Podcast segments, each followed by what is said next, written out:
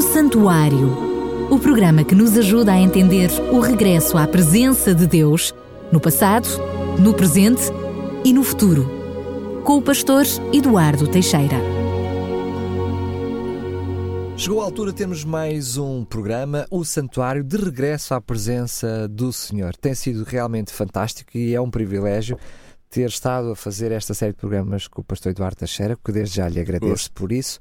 Um, sabemos também que da parte dos nossos ouvintes têm acarinhado este programa, eu diria até com alguma curiosidade, porque quer queiramos, quer não, esta série de programas toca-nos bem dentro, ou seja, é impossível nós próprios não termos uma autoavaliação e percebermos ao mesmo tempo uhum. o, quão, o quão longe estamos uh, daquilo que seria o ideal de Deus mas queremos retomar e relembrar os uhum. outros programas anteriores, antes de chegarmos aqui uhum. a esta fase dos 10 mandamentos, onde Deus, em primeira mão, nos mostra a sua graça uhum. para uh, depois, sim, nos mostrar para o, o seu resto caráter. da caminhada, não é? é verdade, difícil que por aí vinha.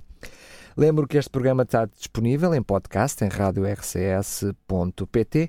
e hoje, como estava prometido, chegamos ao nono mandamento eu diria que de todos estes mandamentos, provavelmente este é aquele que, em consciência, porque nos outros nós tivemos a oportunidade de ver que, mesmo não tendo consciência, falhamos muito. Uhum. Uh, mas este talvez é aquele que, em consciência, nós percebemos que, que com mais uh, uh, facilidade nós transgredimos, não é? Uhum. Porque temos aqui um freio difícil de controlar, que é a nossa língua. É verdade. Então hoje vamos para este nono mandamento e eu diria que mesmo este sabendo que falhamos, provavelmente vamos também ser surpreendidos. Antes de avançarmos para este nono mandamento, gostaria mais uma vez de voltarmos ao nosso desenho, ao nosso gráfico que nós propusemos que pudesse elaborar logo no início desta parte dos Dez Mandamentos, curiosamente, aliás, para ser mais preciso, quando avançamos para o quinto mandamento. Qual é o uhum. exercício?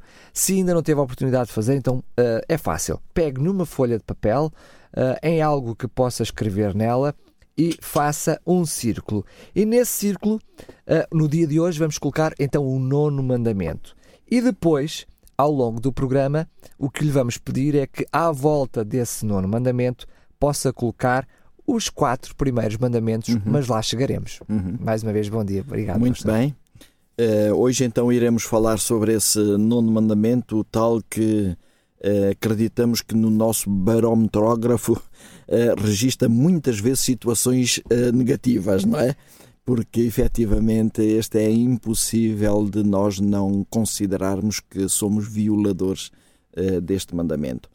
E, e, Daniel, eu gostaria de, em primeiro lugar, não tendo dúvidas nenhumas que este mandamento vai mexer muito connosco, eh, porque nos vai mostrar realidades, aliás, a maior parte delas que nós conhecemos, mas que, se quisermos ser honestos, nos afetam a todos e praticamente todos os dias. Por isso, antes de começar a falar do mandamento em si, gostaria de deixar aqui um alerta que reputo de importantíssimo, eu diria mesmo de crucial para a nossa vida espiritual. E esse alerta é o seguinte: não devemos de maneira nenhuma ter qualquer receio que a lei nos mostre a nossa nudez espiritual diante de Deus. Não devemos imitar Adão e Eva eh, quando, ao verem que estavam nus, se esconderam de Deus porque estavam envergonhados. E nós também, quantas vezes estamos envergonhados diante do Senhor. Mas ela faz um pouco parte de, dessa noção de olharmos para nós mesmos. É? A vergonha e, faz parte do processo. Exatamente. Não podemos é permanecer nela, não é? Não podemos permanecer nela. Mas eu diria mesmo que esta é a função da lei. A função da lei é mostrar-nos ao detalhe, mostrar os pormenores da nossa condição miserável, mas com um grande objetivo: o de sentirmos a total necessidade da dependência de um Salvador. A lei, nesse aspecto, eu, eu poderia dizer que é maravilhosa, porque depois de mostrar a nossa miséria, aponta-nos a solução: Cristo. É, e o apóstolo, o apóstolo Paulo, quando ele escreve aos Gálatas, no capítulo 3, no versículo 24, ele vai dizer: De maneira que a lei nos serviu de aio para nos conduzir a Cristo, para que pela fé fôssemos justificados. Eu encontrei na, na internet uh, uma Bíblia católica online e ela traduz este versículo de uma maneira muito interessante. Ela diz assim: Assim a lei se nos tornou um pedagogo encarregado de levar-nos a Cristo, para sermos justificados pela fé. Ou seja, a lei de maneira nenhuma nos pode salvar. A lei tem uma função, é mostrar-nos o caráter de Deus, para ver que na nossa própria vida ainda não somos semelhantes a Deus. E então, naquilo que ainda não estamos a representar bem a Deus, irmos ter com Cristo e pedir perdão por isso e ser justificados pela fé, para que depois possamos prosseguir na nossa caminhada de olhar para Deus a fim de contemplarmos o seu caráter. É por isso que ele diz é, que, mas depois é, que veio a fé, já não dependemos do pedagogo. Ex exatamente. E isto diz o texto logo a seguir, porque todos sois filhos de Deus pela fé em Jesus Cristo. Quer dizer que quando nós aceitamos essa justificação de Cristo na nossa vida, a lei já não tem aquele papel de condenação que, te, que, te, que terá um dia. É aquela noção é? que já não somos escravos da lei, não é? Já Porquê? Não, Porque exato. aceitamos precisamente a, a, consciência, aceitamos Cristo como nosso substituto. Mas é? são estas duas realidades que devem estar sempre juntas e no santuário vai-nos mostrar isso. Vai-nos mostrar que a graça e a lei em vez de se anularem uma à outra, elas complementam-se uma à outra e uma sem a outra não tem qualquer valor. Podíamos, uh, uh, em jeito apenas de exercício mental, fazer uma espécie de uma sandes uh, em que pomos por um lado a graça, pomos no meio a lei e depois pomos na outra face da sandes a misericórdia, de forma a que Deus nos mostra primeiro a sua graça, Sim. nos mostra a sua lei e logo a seguir nos mostra a sua misericórdia. E a misericórdia está intimamente outra vez ligada à, à lei, é? ah, perdão, à graça. graça. Está intimamente ligada. Pronto. Mas isso é o, é o interessante. Mas é curioso também nós repararmos que esta função é também a função do Espírito Santo. Porque Jesus, em João 3, em 16, 8, é, desde o 8 até o 11, ele vai dizer quando ele vier, quando o Espírito Santo vier, vai fazer o quê? Convencer o mundo do pecado, da justiça e do juízo. Ou seja, do pecado porque não creem em mim, da justiça porque vou para meu Pai e não me vereis mais, e do juízo porque já o príncipe deste mundo está julgado. Ou seja, uma das funções do Espírito Santo era mostrar-nos justamente o nosso pecado para depois nos mostrar a Cristo. É Mas para parece, encaminhar parece, para a justiça. Parece paradoxal, porque lembramos que essa promessa é feita por Jesus precisamente na altura em que ele sabe que vai partir e ele promete um consolador. Então é um consolador que vem e que nos convence e que nos mostra o pecado. É, e, é paradoxal, não é? É, mas isto são os tais paradoxos da Bíblia que muitas vezes nós não conseguimos explicar e que têm levado a tanta confusão, mesmo no mundo protestante. E isto porquê? Porque eu só verdadeiramente serei liberto quando eu conhecer a minha condição. É verdade, vos libertará. É verdade, vos libertará. E é por isso mesmo que o apóstolo Tiago chama esta lei a lei da liberdade, não é? Porque é, é esta, eh, se eu tiver essa noção do pecado, se eu tiver a noção da minha miséria, então eu facilmente sou conduzido a Cristo. Então eu fui liberto do meu pecado. Mas a primeira função do Espírito Santo é esta. É engraçado que já no Antigo Testamento, numa profecia de Zacarias, Zacarias vai dizer justamente isto, no capítulo 12, no versículo 10. Diz assim: Mas sobre a casa de Davi e sobre os habitantes de Jerusalém derramarei o espírito de graça e de súplicas. É, é engraçado que no livro de Atos, e sobretudo no livro de Atos, o, o, e no livro de Romanos também, o apóstolo Paulo vai nos mostrar aí de uma maneira clara que o espírito de graças e de súplica é uma grande porção do poder do Espírito Santo.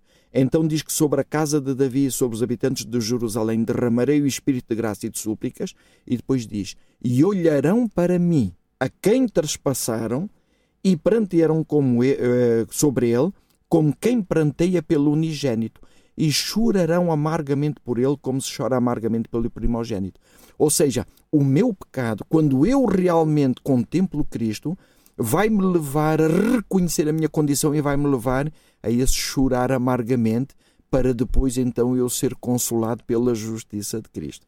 Isto eu achava muito importante dizer isto para nós não desanimarmos quando vemos realmente as, uh, estes pormenores todos da lei que nos afetam e quando nós olhamos para isto dizemos meu Deus onde é que eu estou e eu tenho que confessar que esta semana eu pensava assim então mas tu és pastor e na tua vida tantas destas coisas te estão a afetar. E é verdade, quando nós olhamos para isto, é impossível nós dizermos que eu estou livre disto.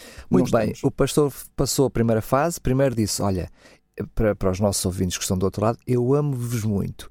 Mas agora vou ter que vos dizer umas coisas. É verdade. é isso mesmo. Bom, mas antes de eu lhes dizer essas coisas, já, Deus me disse a mim. Claro. Já Deus me disse a mim.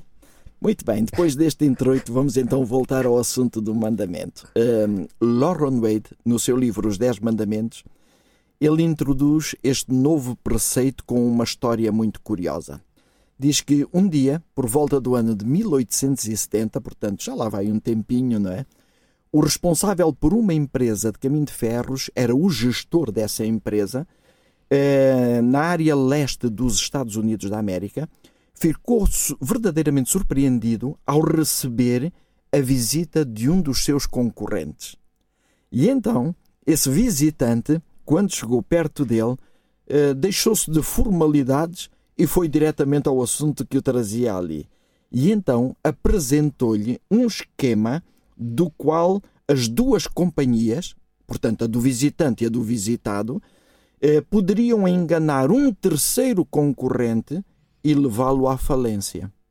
E o resultado seria um lucro de milhões de dólares para essas, para essas empresas, para essas duas companhias. E então é interessante que uh, aquele gestor, ao ouvir aquele esquema, ele levantou-se da sua cadeira e disse: Olha, meu caro senhor, esse não é o modo como negociamos nesta empresa. Para além do mais, eu posso dizer-lhe uma coisa: tenho a certeza que se nós propuséssemos isso ao nosso idoso proprietário, ele não iria aceitar. Mas o outro replicou logo: Mas ele não necessita de saber disto. Não necessita de saber disto porque isto vai passar eh, e, nem ele vai reparar no assunto. A única coisa que eu lhe tenho a dizer, olhe, e vou-lhe dizer assim mais baixinho, é que eh, há um prémio de 10 mil dólares que vai diretamente para a sua conta. Reparem, em 1870, 10 mil, 10 dólares, dólares, vejam só, é? era dinheiro, não é? E o, então aquele gestor, ao ouvir aquilo, eh, ele disse claramente: eh, Peço desculpa, isso está fora de questão. Não aceito qualquer proposta. O outro, ao ouvir isto, respondeu: Bom, eu com certeza enganei-me.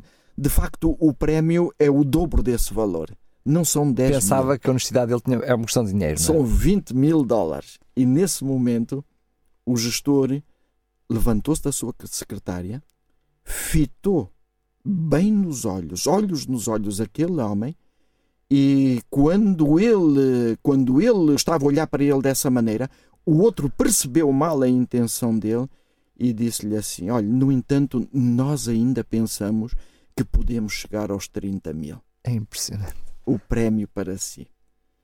Então, aquele gestor, naquele momento, pôs-se em bicos de pés e disse: Saia do meu gabinete. Saia imediatamente, antes que eu o expulse à força. E depois do visitante se ter retirado, o secretário, que estava ali ao lado e que tinha ouvido a conversa toda, aproximou-se dele e disse-lhe: Senhor, nem sei como lhe dizer o quanto admiro por ter. E o outro interrompeu, o gestor interrompeu. não, não diga mais nada, não diga mais nada. Diz que ele respondeu até com a sua mão no ar.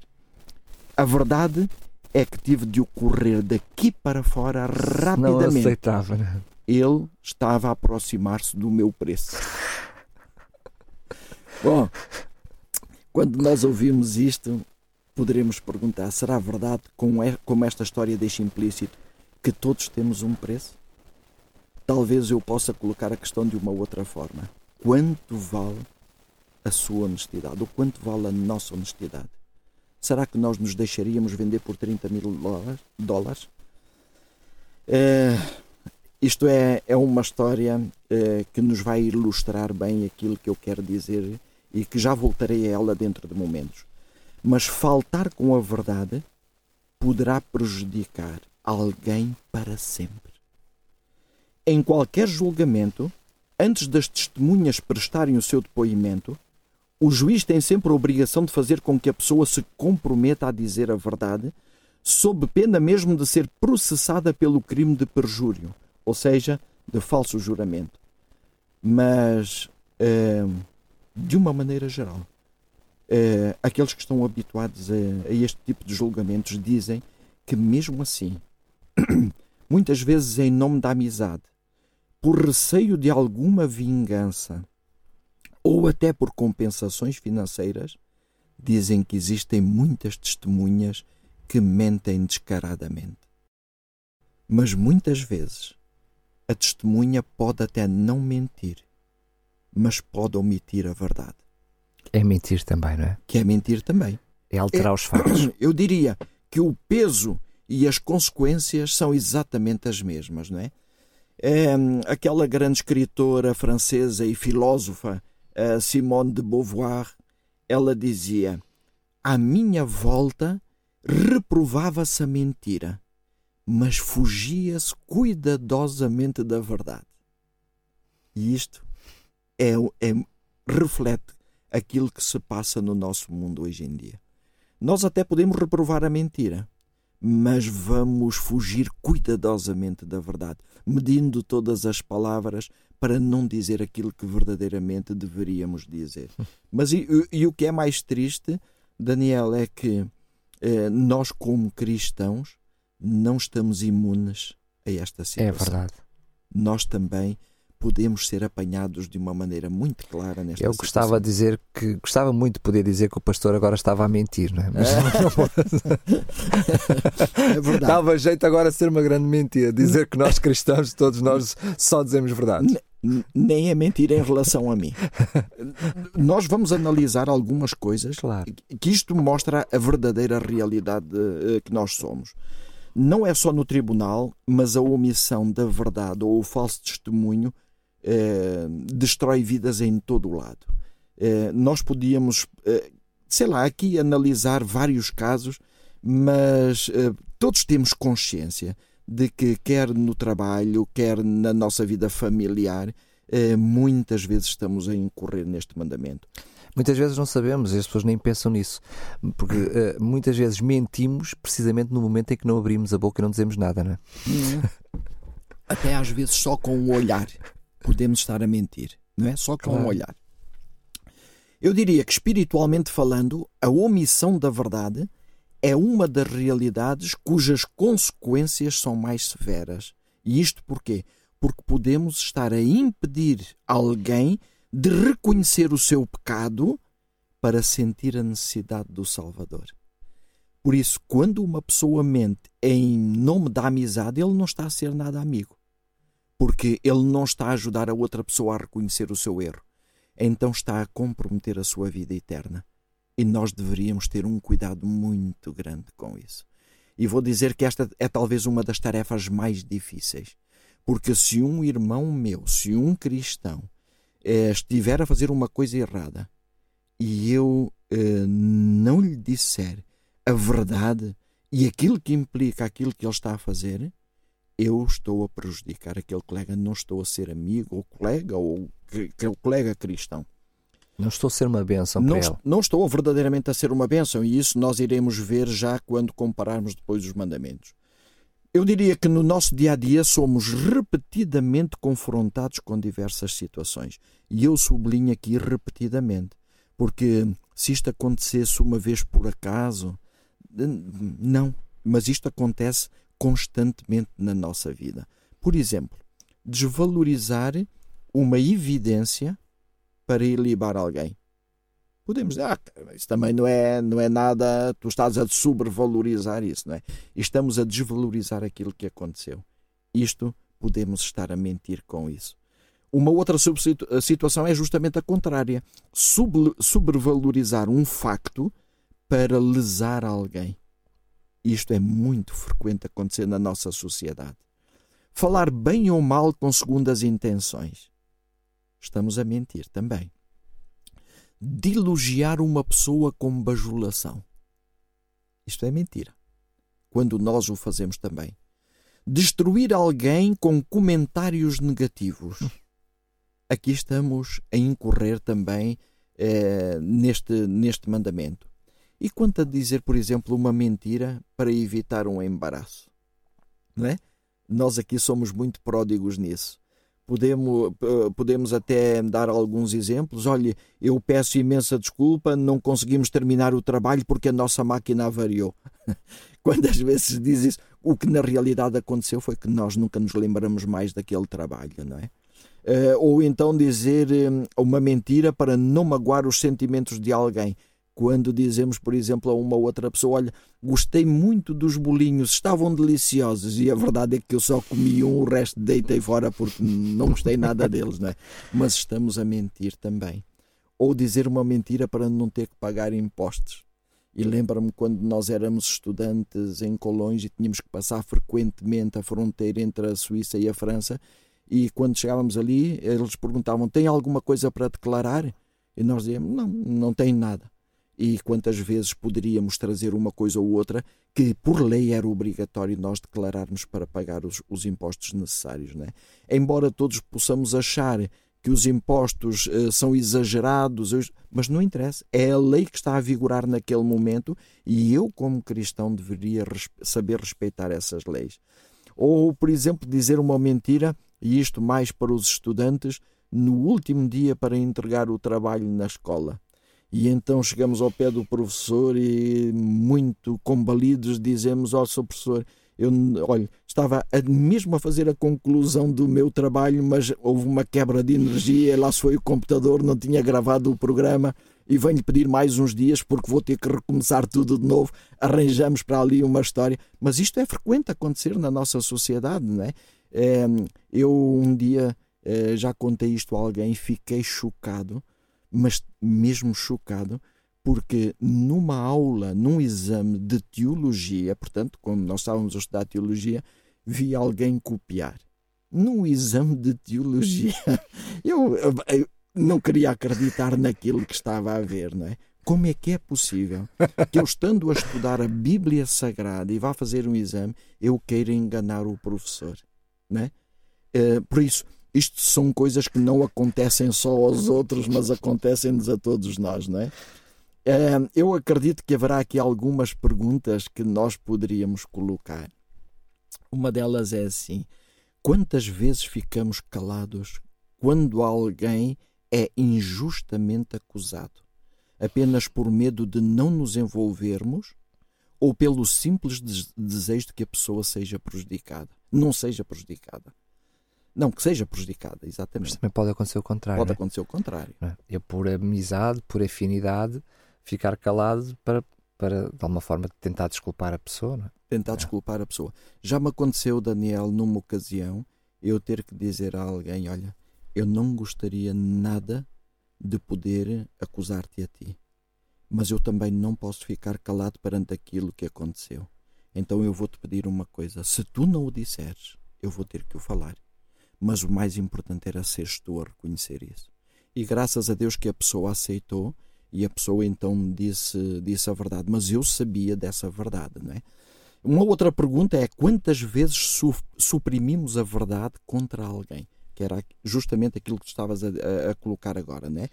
Quantas vezes falamos a verdade a destempo, com uma finalidade indevida? Isso também acontece algumas vezes. Quantas vezes, e esta para mim é importantíssima, esta pergunta, não só acreditamos em boatos e mexeriquices que nos vêm contar, mas também a repassamos sem apurar a verdade. Isto, hoje em dia, é frequentíssimo. Muitas vezes para nós a verdade é aquela que nós queremos que seja, não é? Aquela, é, é isso, isso acontece também muitas vezes. E nós aqui agora podemos dizer assim: alto aí. A história que nós acabámos de ouvir há bocado da, dos, das empresas de caminhos de ferro era destruir uma empresa de caminhos de ferro, onde milhares de famílias seriam afetadas. Não se trata da mesma coisa que inverdades comuns e corriqueiras, podemos dizer nós, não é? Estas coisitas, chamamos-lhe coisitas, do nosso dia a dia, são pequeninas mentiras que não prejudicam ninguém. São mentiras inocentes. Nós, em português, temos uma outra maneira de dizer que são as tais mentiras brancas, não é? Que não, não prejudicam. Mas é engraçado, Daniel, que até os dirigentes religiosos às vezes eh, incitam os seus membros a fazer isso. Existe um, um sacerdote anglicano, eh, Joseph Fletcher, que ele teve a ousadia mesmo de escrever um livro. E esse livro era Situations Ethics, que poderíamos traduzir por situações éticas que vão acontecendo, eh, formulou um sistema ético para legitimar as mentiras mais convencionais. E ele, a determinado momento, dizia assim: Ele ensina que a ação correta depende da situação. Um dirigente religioso que está a dizer isto. Fletcher defende até que uma mentira colossal pode justificar-se se o motivo é justo. Isto, os fins justificam os meios. Os fins justificam os meios. Isto é totalmente contrário àquilo que a palavra de Deus diz. Totalmente contrário. É, em contrapartida, eu encontro uma outra escritora cristã, Ellen White, que tem duas citações que eu reputo uh, do mais importante em relação a isto. Numa delas diz assim: A verdadeira educação não desconhece o valor dos conhecimentos científicos ou aquisições literárias, mas acima da instrução aprecia a capacidade, acima da capacidade da bondade e acima das aquisições intelectuais o caráter. O mundo não necessita tanto de homens de grande intelecto como de nobre caráter. Necessita de homens cuja habilidade é dirigida por princípios firmes.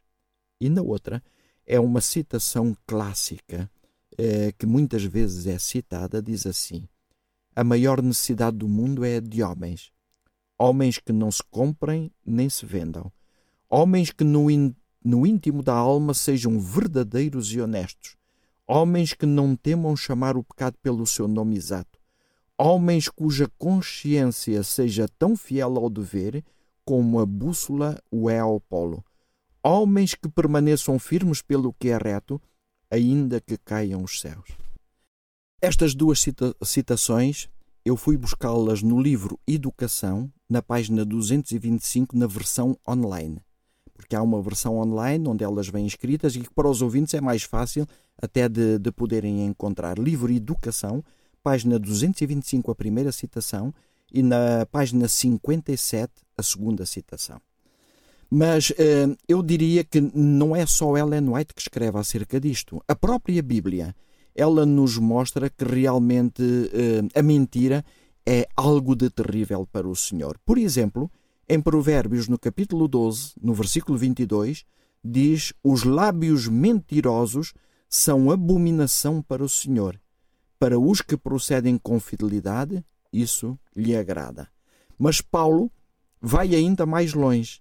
Vai colocar os mentirosos na mesma lista dos homicidas, dos devassos e roubadores de homens. Ele diz assim, em, em 1 Timóteo capítulo 1, versículos 9 e 10. E se tem em conta que a lei não foi feita para o justo, mas para os transgressores e os rebeldes, para os ímpios e os pecadores, para os irreligiosos e os profanadores, para os que ultrajam pai e mãe, os homicidas, os impúdicos, os infames, os traficantes de homens, os mentirosos, cá está, os perjuros e tudo o que se opõe à sã doutrina. Mais ainda, no livro de Apocalipse, no capítulo 21, 27, é-nos feito o aviso solene que os mentirosos não desfrutarão da vida eterna. Diz aí: nela não entrará nada de profano, nem ninguém que pratique abominações e mentiras, mas unicamente aqueles cujos nomes estão escritos no livro da vida do Cordeiro. E nós poderíamos citar inúmeras passagens que nos vêm falar justamente disso, a ponto de o salmista mesmo fazer uma oração a Deus e dizer: Senhor, livra a minha alma dos lábios mentirosos e da língua enganadora. Isto encontra-se no Salmo 120, no versículo 2. E uh, claramente no contexto do Salmo ele não estava a referir-se uh, aos outros que através da mentira lhe pudessem fazer mal, estava claramente a falar da sua própria língua, né? daquilo que como ele poderia utilizá-la. Da sua própria, da sua própria experiência, não é? E porquê que ele faz este pedido? Porque ele sabia que realmente na sua vida já tinham acontecido casos destes.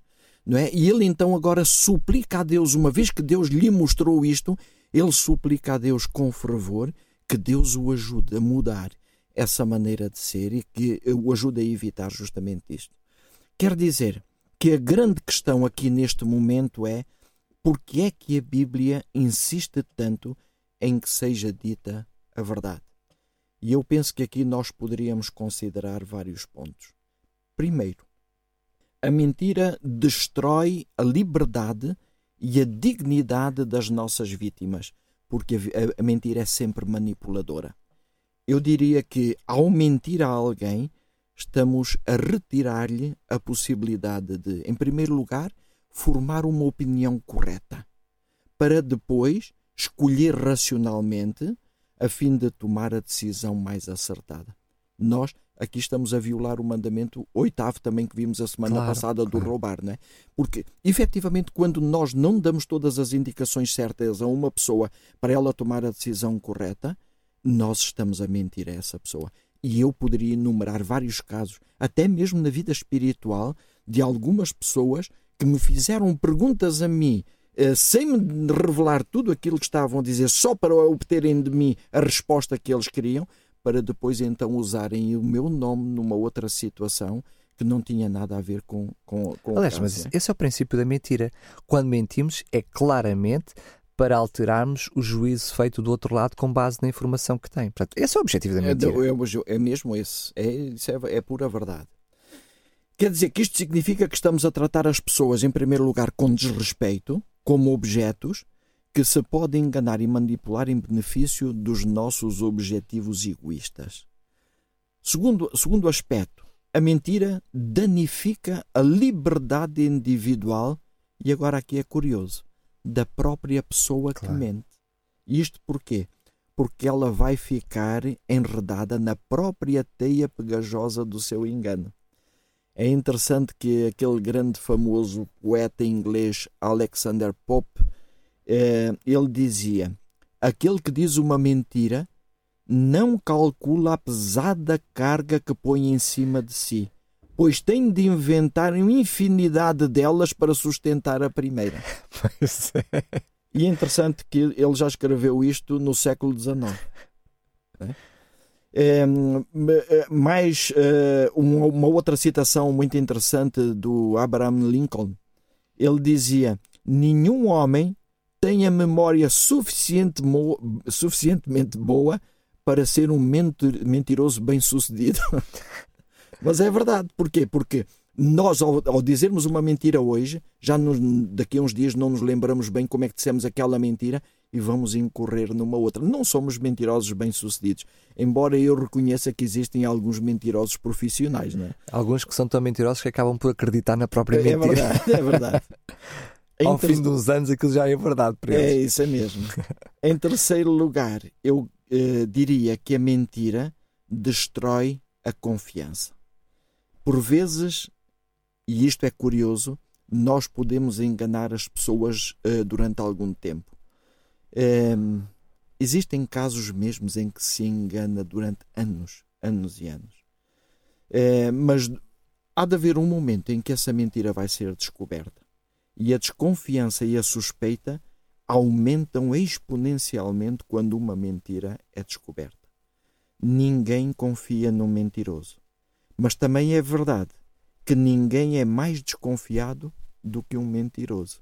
E isto porquê? As pessoas que mentem geralmente não confiam nos outros porque assumem que os outros são como elas. Projetam-se nos Projetam outros. Projetam-se nos outros. Né? E elas sabem, se eu realmente levo esta vida, os outros também não, não são melhores do que eu.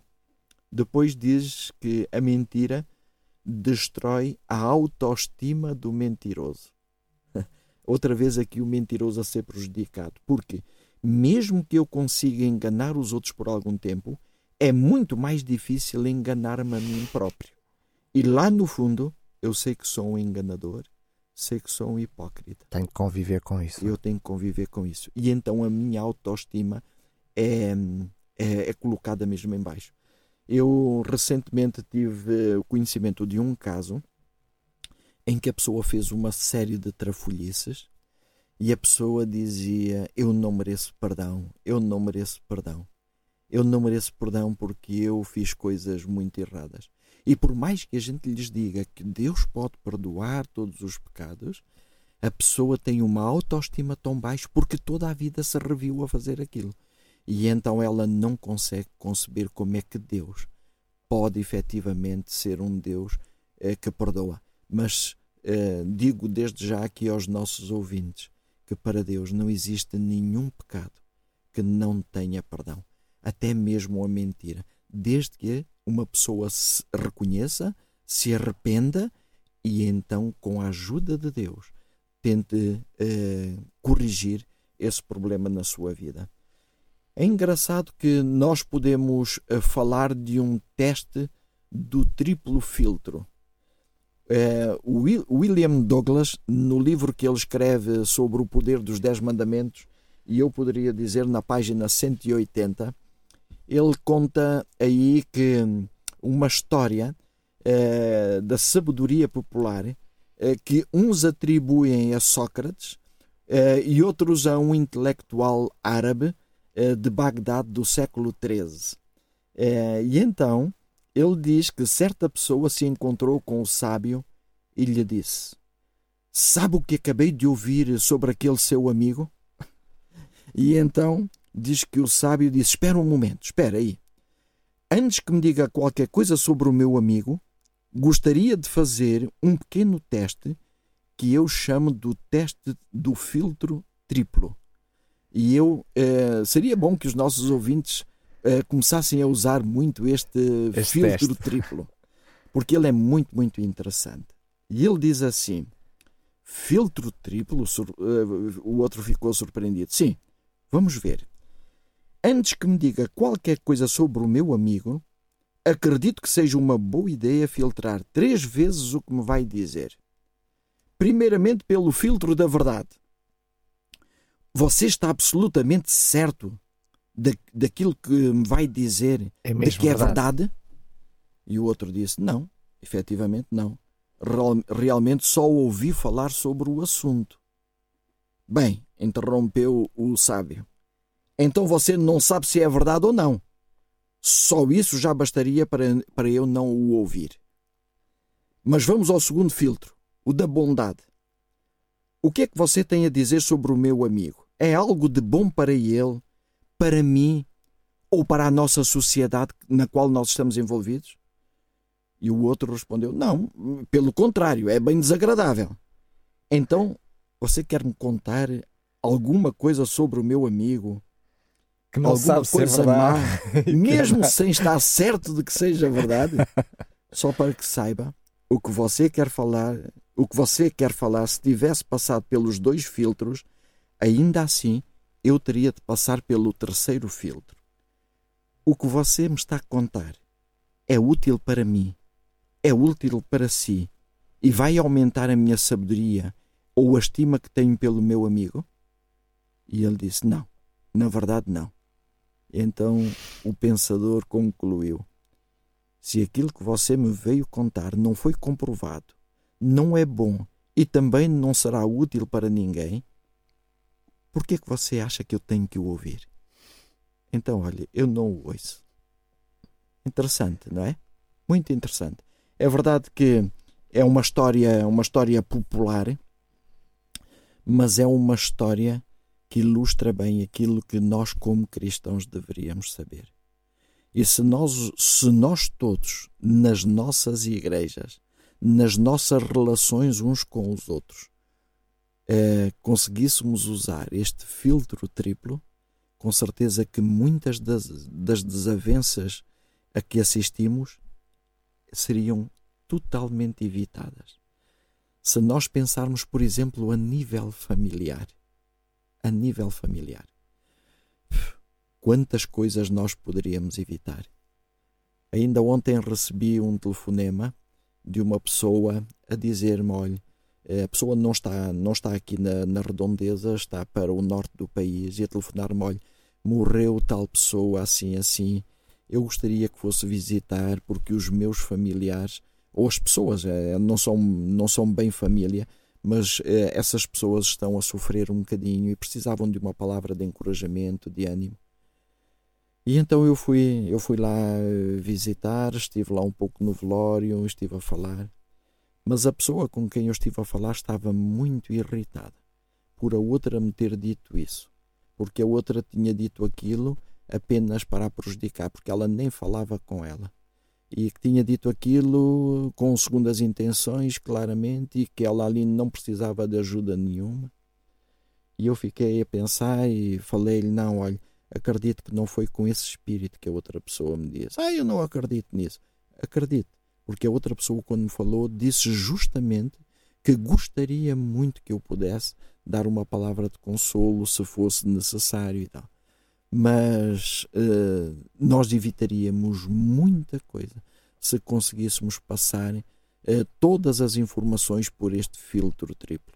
Eu, eu diria, uh, eu irei aconselhar muitas minhas igrejas uh, passarem a terem este filtro tri triplo. Eu não sei como é que eu conseguiria inventar aqui alguma coisa para ter uma lição objetiva para não ser só falar, né? mas isso nós iremos ver. O que é que isto quer dizer? Que nós, como cristãos, devíamos meditar muito naquilo que uh, o livro de Êxodo nos diz, naquela conversa de Moisés com Deus quando Moisés uh, pergunta ao Senhor: Então, mas eu vou lá ter com os filhos de Israel e quem é que eu lhes vou dizer que me apareceu? E Deus disse: Olha, tu vais dizer, eu sou o que sou.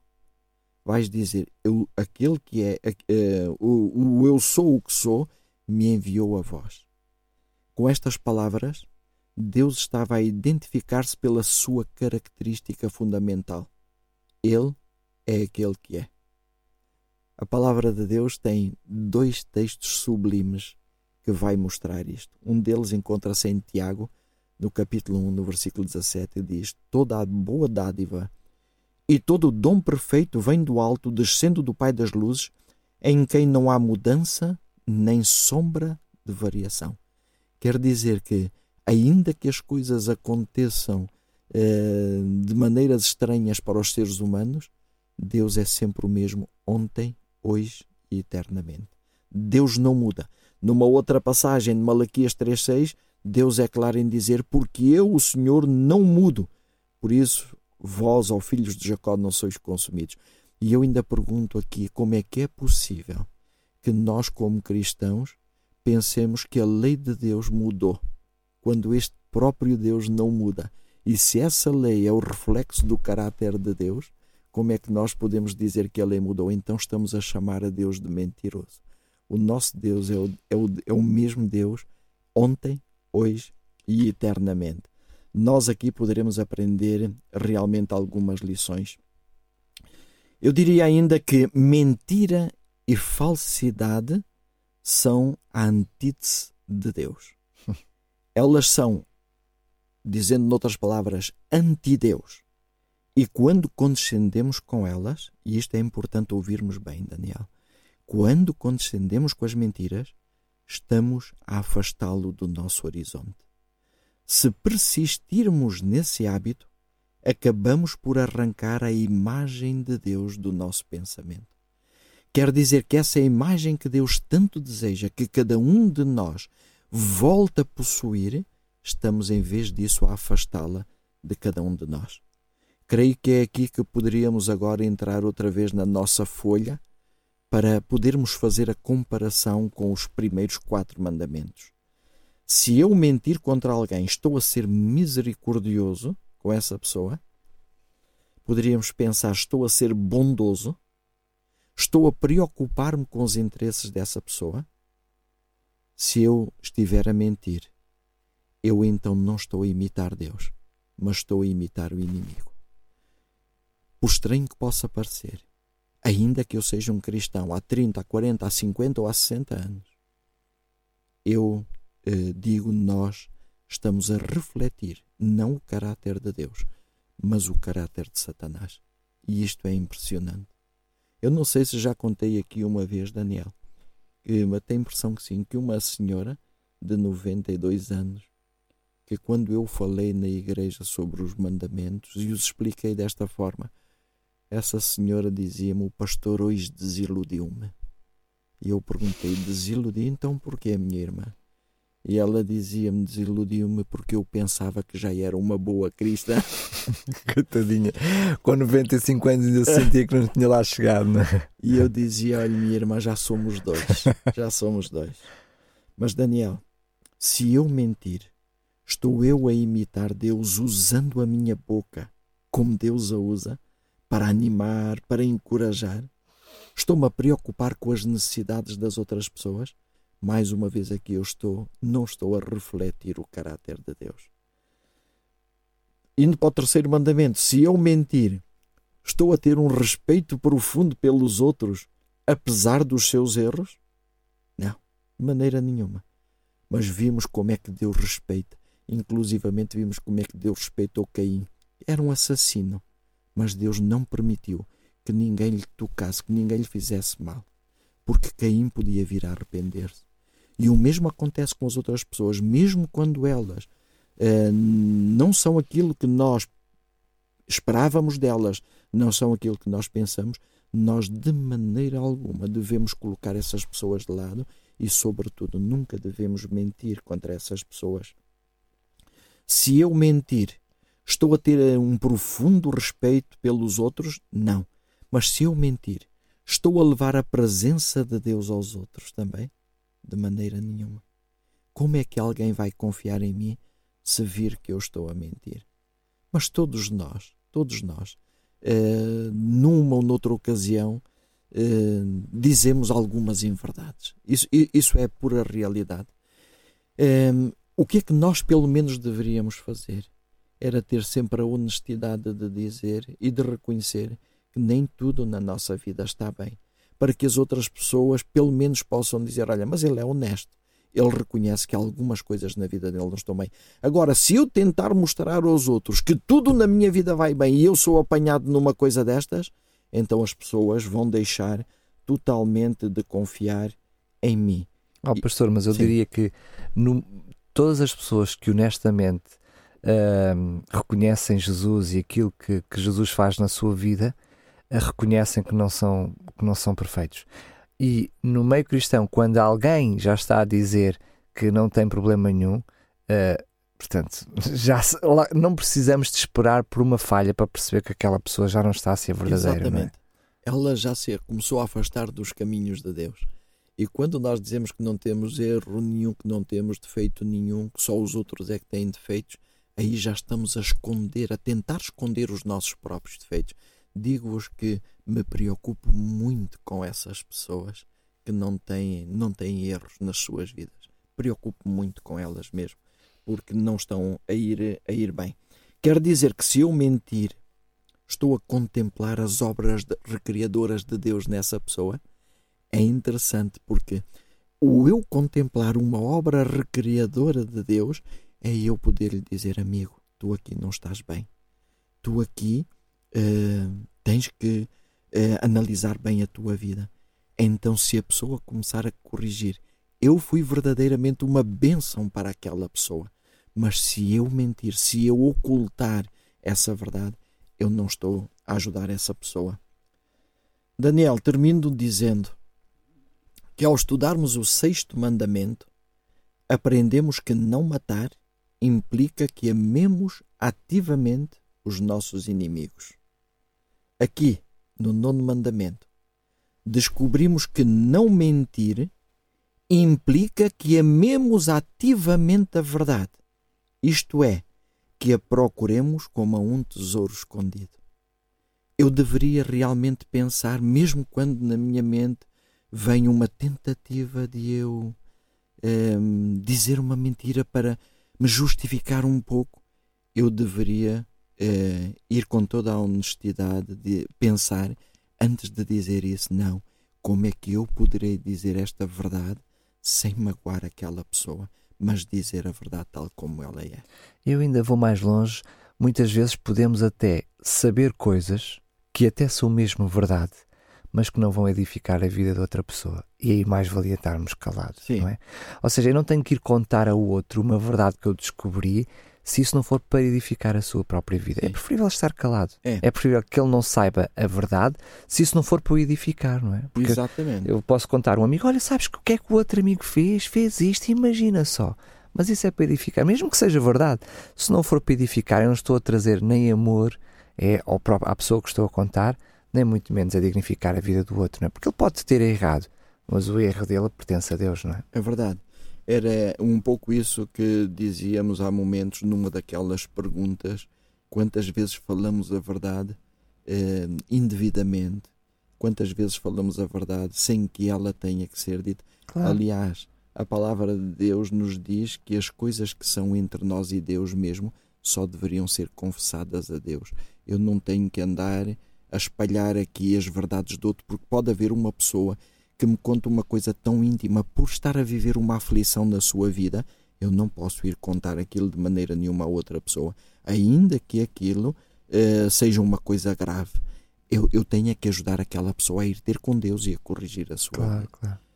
E Este- muito menos fazer disso eh, arma de arremesso, é? em E- situações exatamente. futuras, que muitas vezes até podemos ficar calados, mas na- numa altura de contenda. Mas lembras-te lá a altura que tu. Pois. Enfim, eh, eu lembro-me hum, eh, em Romanos, quando fala precisamente não falar, eh, fal- fa- hum, eh, dar falso, falso testemunho, diz logo a seguir que devemos amar o nosso próximo. Ou seja, tem uma coisa está completamente ligada à outra. ligada à outra, sim.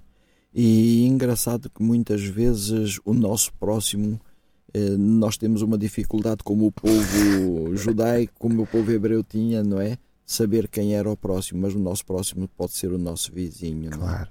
Aquilo que nós fazemos em O relação nosso ao esposo, a nossa esposa, os nossos filhos, os nossos pais. Então, no nosso lar, isto pode muito bem acontecer. E devemos ajudar os nossos filhos também aí nesse aspecto. Passamos então à oração. Vamos de sim. hoje. Bem precisamos dela, Bem pastor. precisamos dela, é verdade. Querido e bondoso Deus, nós queremos agradecer-te muito, Senhor, porque no início, antes de nos mostrares o teu caráter, tu nos mostraste a tua misericórdia. Amém, Pai. Tu sabes, querido Deus, como estamos verdadeiramente necessitados da tua misericórdia. Hoje, aqui, Senhor, ao analisarmos este nono mandamento, aquilo que temos que dizer é: perdoa-nos, Senhor, nas vezes que temos falhado. E dá-nos a capacidade para nós podermos amar a verdade, amar ativamente a verdade, a buscá-la, Senhor, para que na nossa boca não se ache engano. Como o salmista te pedia, te pedimos hoje a ti. Livra-nos de lábios mentirosos, de língua enganadora. Abençoa a cada ouvinte, Senhor, e ajuda-nos a não desanimarmos com esta fasquia da tua lei, mas amá-la, porque ela nos está a mostrar a nossa condição para nos levar até Cristo, para que aí então possamos ser justificados. Dá-nos o teu poder, porque bem necessitamos dele. Te pedimos no nome de Jesus. Amém. Amém. O Santuário. O programa que nos ajuda a entender o regresso à presença de Deus no passado, no presente e no futuro. Com o pastor Eduardo Teixeira.